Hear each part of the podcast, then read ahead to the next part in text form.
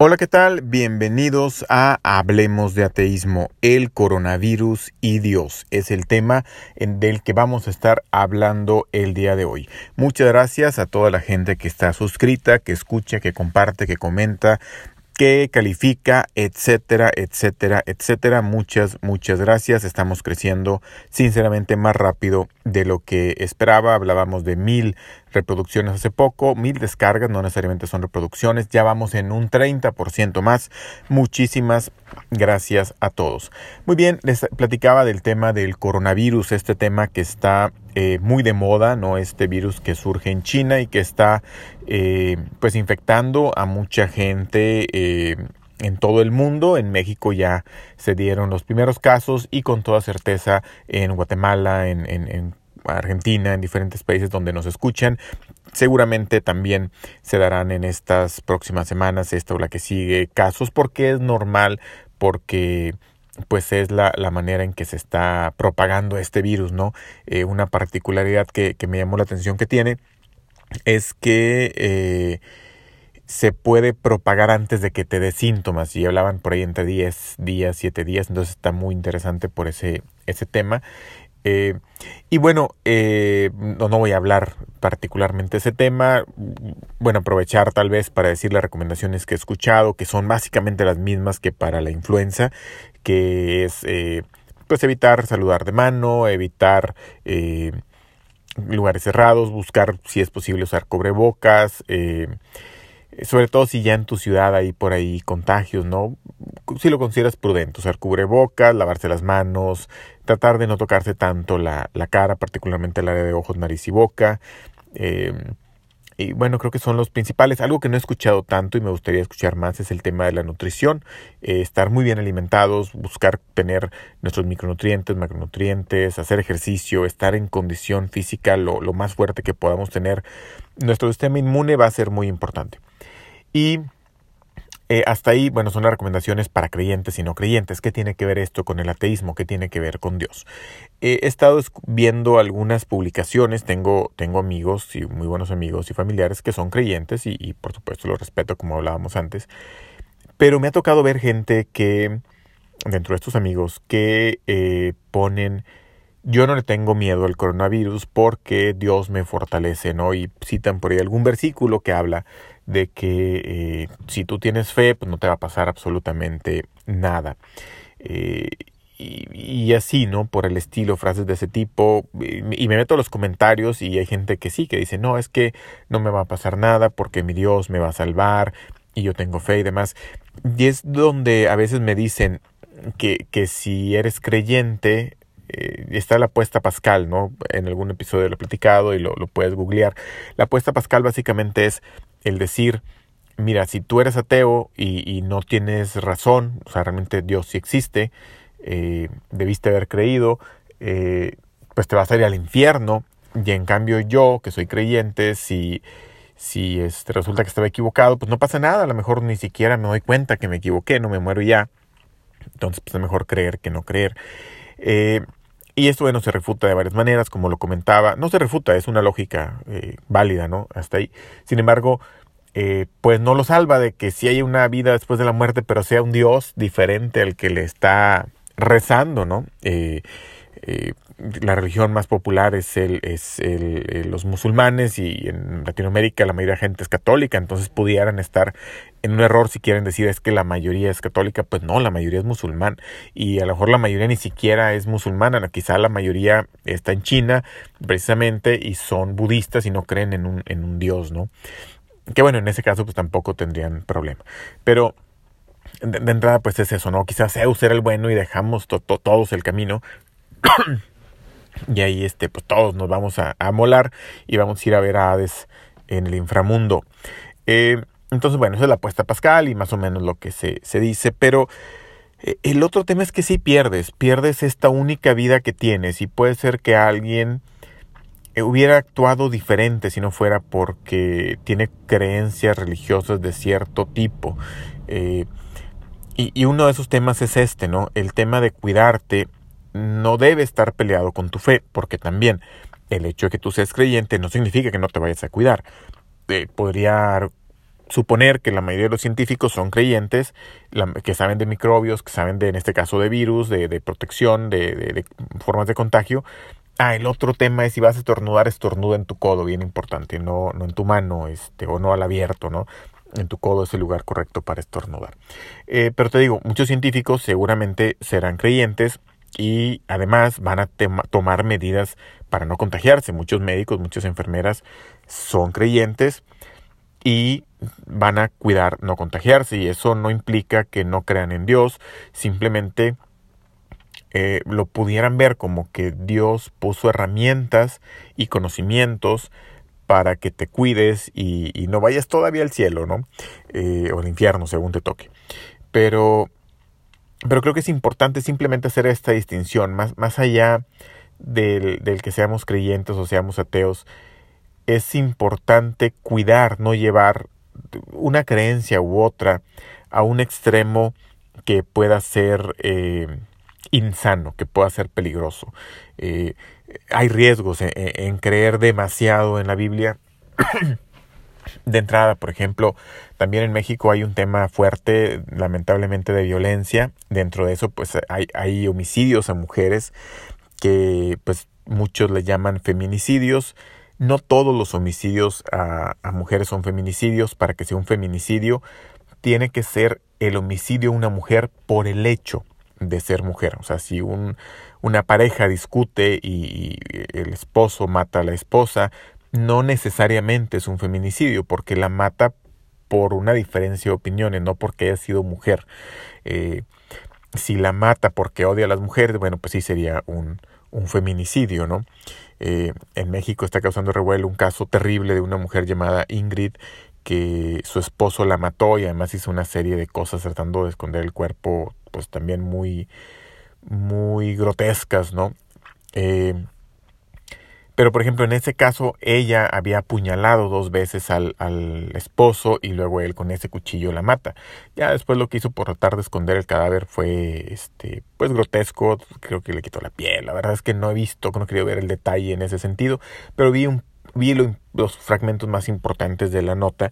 No quise ver las, fotografías también por respeto a, a, los familiares de la víctima. La víctima ya no está. Eh, pero pero no necesariamente es un feminicidio. Pero bueno, te decía, en México hay violencia, hay muchos homicidios, por cada uno de mujeres hay nueve de hombres, y hablaban de que había que hacer un paro nacional, traen esa propuesta del 9 de marzo, hacer un paro nacional para pues que se note un día sin mujeres. Y por sí mismo, bueno, pues tienen derecho de manifestarse quienes eh, opinan que, hay que hacerlo. Digo, por supuesto, yo estoy en contra de los feminicidios y de los homicidios en general de cualquier persona, de cualquier género, por cualquier motivo. Creo que, debe ser una alternativa última y no lo está haciendo en la enorme mayoría de los casos.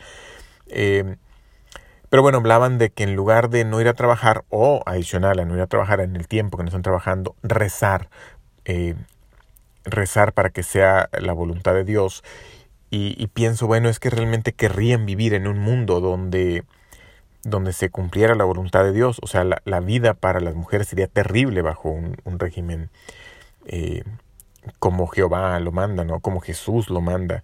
Me decía alguien que Jesús es este feminista, era feminista porque eh, a María Magdalena la, reivindica y que sin duda tuvo un trato más amable, ¿no? Con, con algunas mujeres en específico, a María Magdalena salvándola de la muerte incluso pero, eh, pero no tuvo ningún apóstol, por ejemplo. O sea, no, no, no fue equitativo, tuvo 12 apóstoles hombres.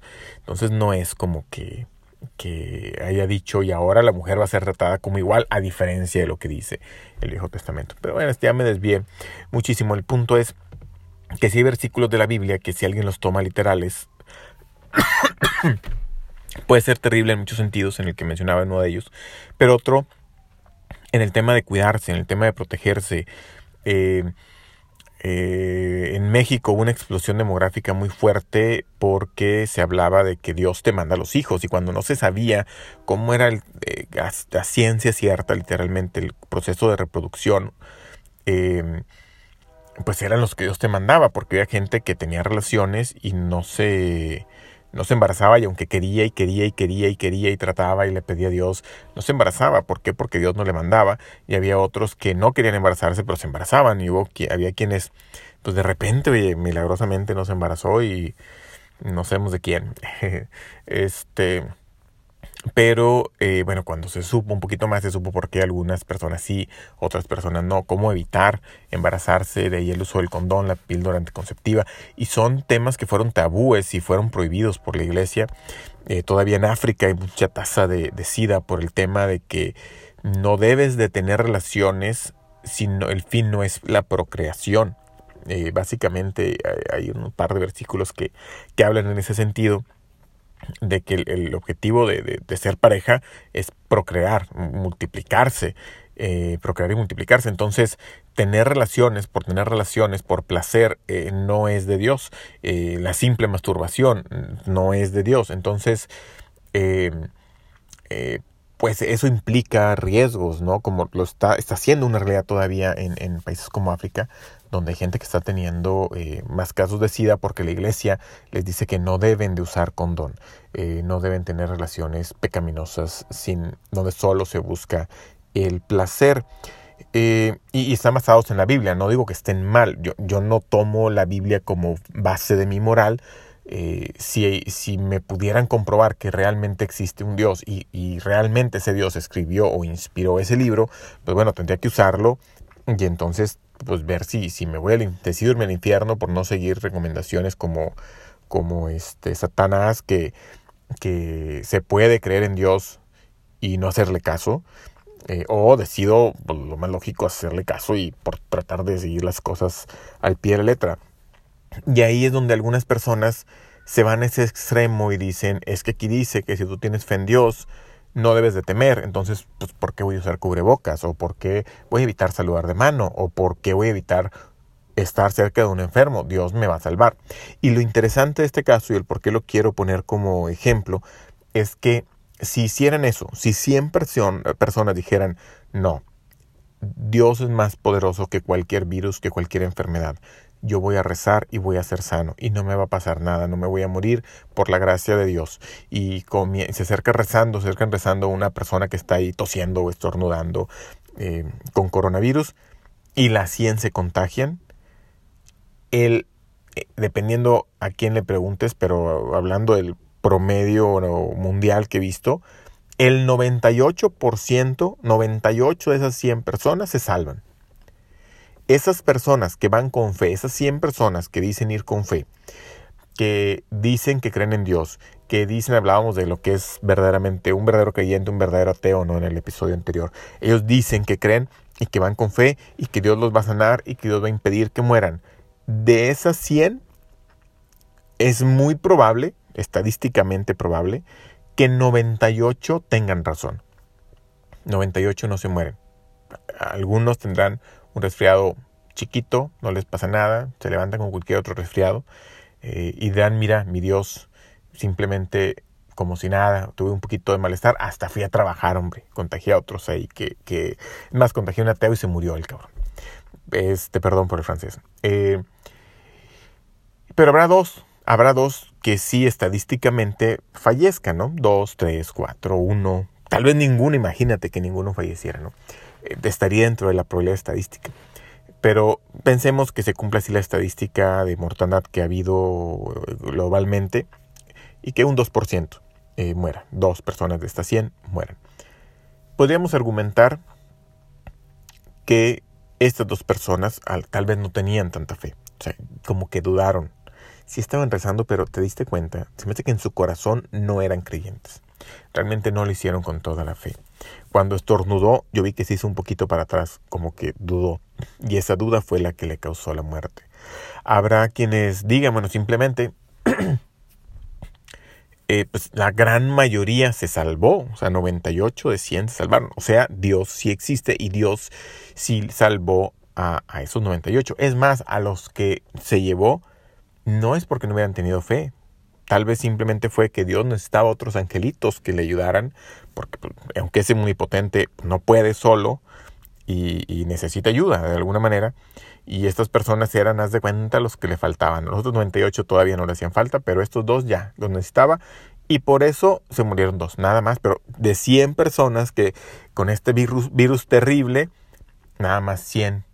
Desde las 100 que se infectaron, nada más dos se murieron. Te fijas cómo se vuelve un, una autoconfirmación.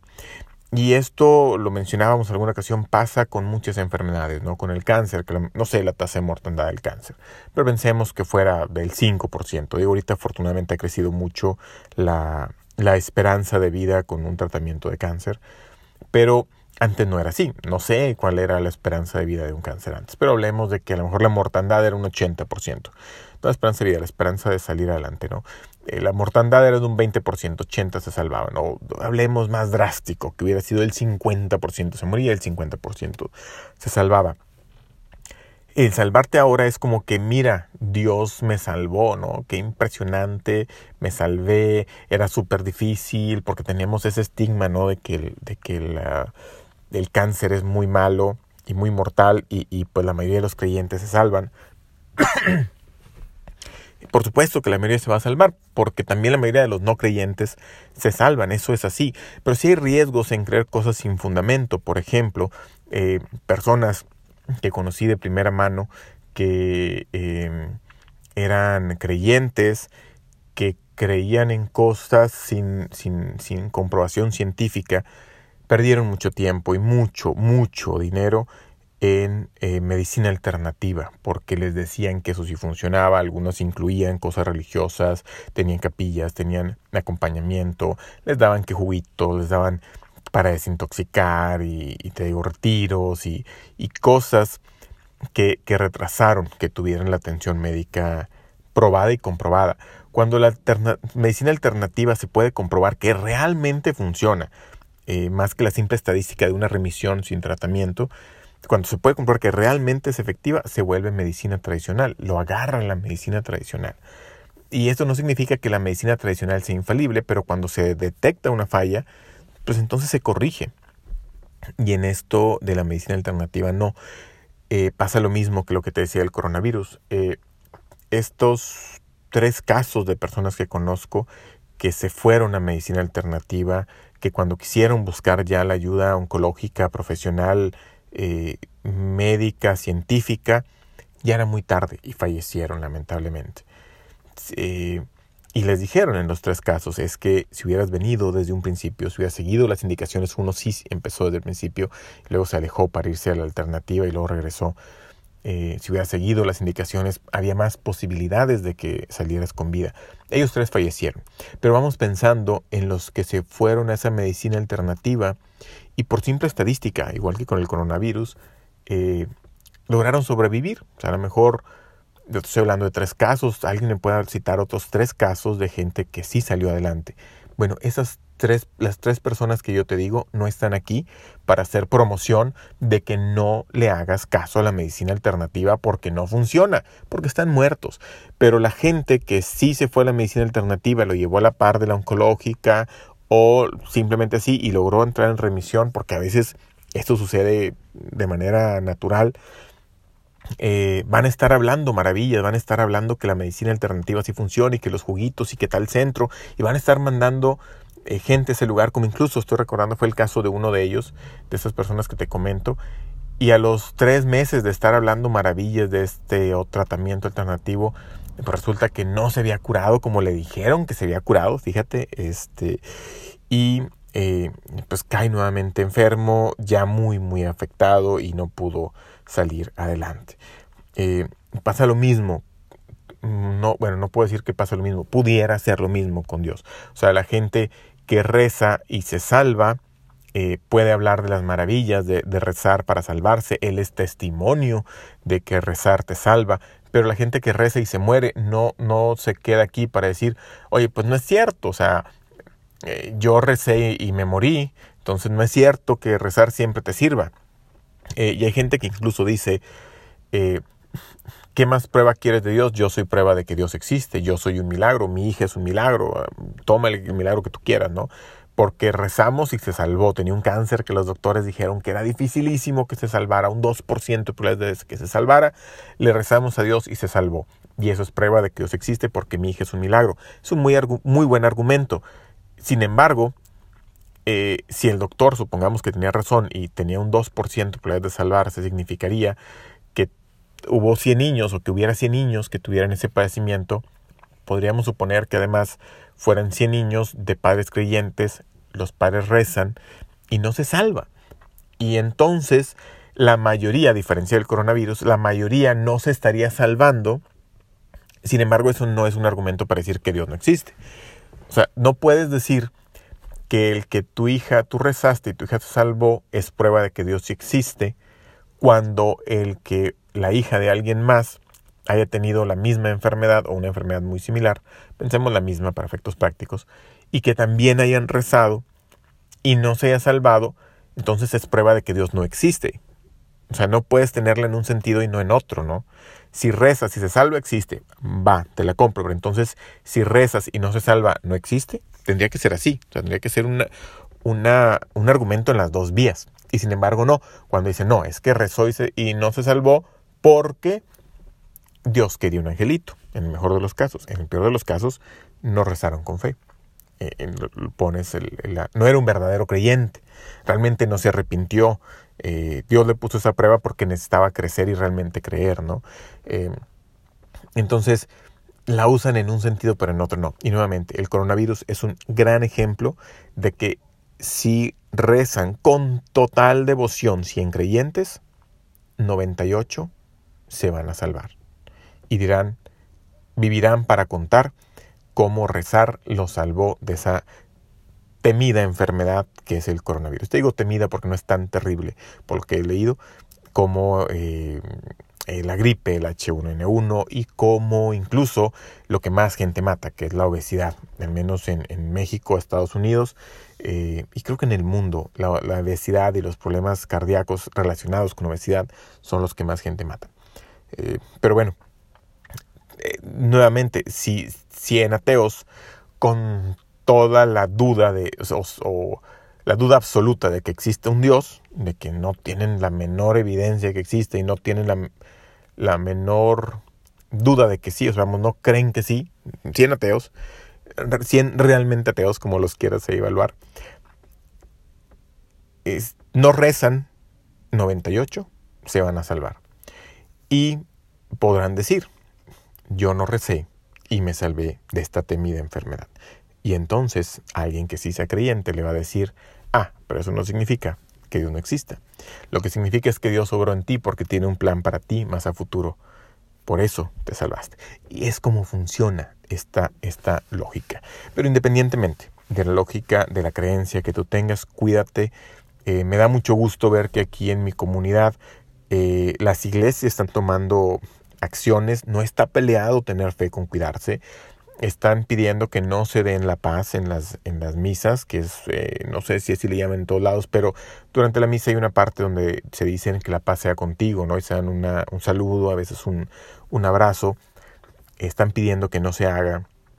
Y están pidiendo que si tú tienes algún malestar lo veas por la televisión y una serie de medidas que están haciendo muy prudentes, que las celebro totalmente, y que no están peleadas, no están peleadas con creer. Hay un pasaje de la Biblia que habla de que tú, eh, tu cuerpo no es tuyo. O sea, mejor suena, está mal decirlo así, ¿no? Pero el cuerpo que habitas no es tuyo porque le pertenece realmente a Dios y tu deber es cuidarlo. Ya lo encontré. Corintios 6, 19. Reina Valera, o, ignoráis que vuestro cuerpo es templo del Espíritu Santo, el cual está en vosotros, el cual tenéis de Dios y que no sois vuestros. Esto lo puedes tomar como que este cuerpo que tienes no te pertenece, tienes que cuidarlo lo más posible, aliméntate bien, ejercítate, cuídate, no, no ingieras cosas que te hagan daño. De ahí que algunas religiones dicen no fumes, no tomes, porque es hacerle daño a tu cuerpo. No hay ningún beneficio en fumar o tomar. Yo ese es tema para otro debate totalmente. Eh, y el, el tomar en moderación pudiera, pudiera ahí argumentarse fuera en contra. Lo que he visto es que es más en contra que a favor. Pero bueno, nuevamente, eh, una, una copa a lo mejor no es problema, pero una borrachera, pues no es cuidar tu templo, ¿no? Tu cuerpo que es templo. Eh, igual, de igual manera, el, coronavirus es un ser extraño, ajeno a tu cuerpo, que le puede causar daño. Eh, tu deber, tu deber, eh, si eres creyente, a través de este versículo, en la interpretación que le doy, si coincides en ella, sería que tienes la obligación de cuidarte. Y si hay maneras comprobadas de, de hacerlo, hazlo, cuídate. no no trates de demostrar que Dios existe con, o que tu fe es muy grande, porque no, no te lo vamos a creer quienes no creemos. O sea, no es, no es prueba de que Dios existe si eh, gente que es creyente reza y se muere. Entonces sería prueba de que Dios no existe. Me explico, no puede funcionar en ambos sentidos y estadísticamente eh, hay un 98% de que te salves. Si el 100% se salvara rezando, pues bueno, pudiéramos, ser, podría ser un tema muy interesante de investigación para ver si es el hecho de creer y de orar lo que lo salva o si realmente hay un ser superior que lo salva eh, y que a todo aquel que no se le arrodilla y que no le pide, que, que no le ruega, es tan ególatra que, que los deja que se mueran, ¿no? Que sufran, que se mueran. Deja huérfanos a familias y demás. Bueno, sin padre o sin madre o sin hijos, ¿no? Eh, entonces te digo, por sí mismo, que se mueran o no se mueran rezando o no rezando, creyentes, ateos, etcétera, que un ateo se salve no significa que no hay dioses. Eh, entonces, nuevamente, eh, cuidémonos todos, ateos, creyentes, hagamos, sigamos recomendaciones, cuídense mucho, alimentense bien, eh, tosan en su codo, lávense las manos lo más frecuentemente, eviten lugares cerrados. y pues bueno, creo que son las recomendaciones principales. Investiguen qué cosas están probadas que que funciona. Pero por mi parte es todo. Nos vemos si no nos da el coronavirus la próxima ocasión.